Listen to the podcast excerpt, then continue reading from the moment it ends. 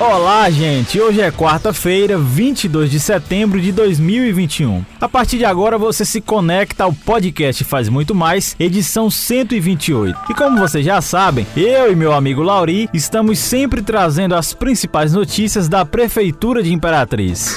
E vamos começar falando sobre cultura. Notícia, informação, Nesta terça-feira, dia 21, foi a primeira noite da primeira semana cultural promovida pelo Conservatório de Imperatriz, órgão ligado à Fundação Cultural de Imperatriz. A programação foi aberta pelo diretor do conservatório, José Ribeiro de Oliveira, que cantou algumas músicas, matando a saudade dos anos 70.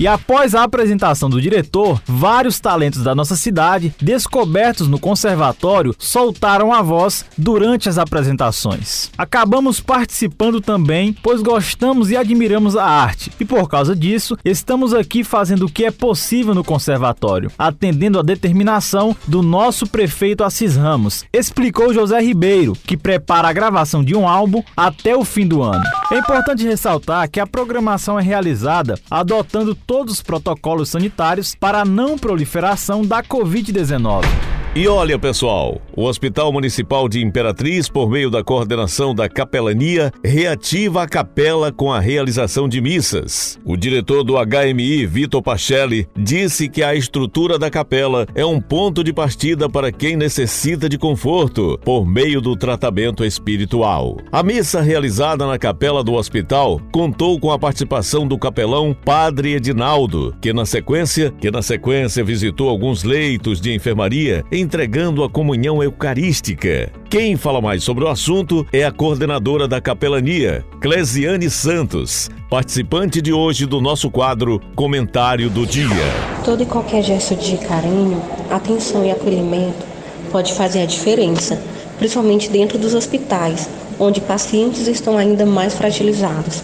É preciso cuidar do físico, mas jamais esquecer do psicológico e do emocional. A religião costuma ter um papel fundamental em nossas vidas, pois a fé aquece o coração, traz paz, esperança e nos ajuda a superar as dificuldades, assim ao serviço de capelania aqui dentro do Hospital Municipal de Imperatriz.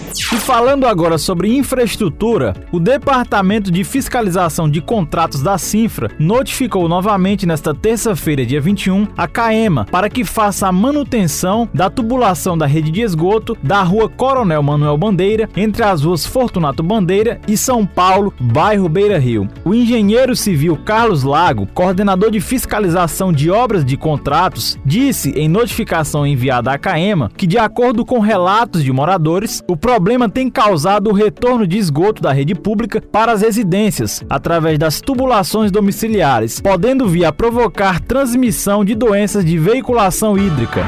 O engenheiro também detalha que a situação que tem causado a destruição da camada asfáltica em todo o trecho de abrangência da rede de esgoto, podendo provocar acidentes de trânsito devido às erosões e ao estreitamento da faixa da via. Em outra notificação, a Cinfra alerta para o desperdício de água potável, desde a sua captação, adução, tratamento, bombeamento, reservação e rede de distribuição, causada pelo vazamento de água na rua Simplício Moreira, entre as ruas Fortunato Bandeiras, São Paulo, bairro Nova Imperatriz.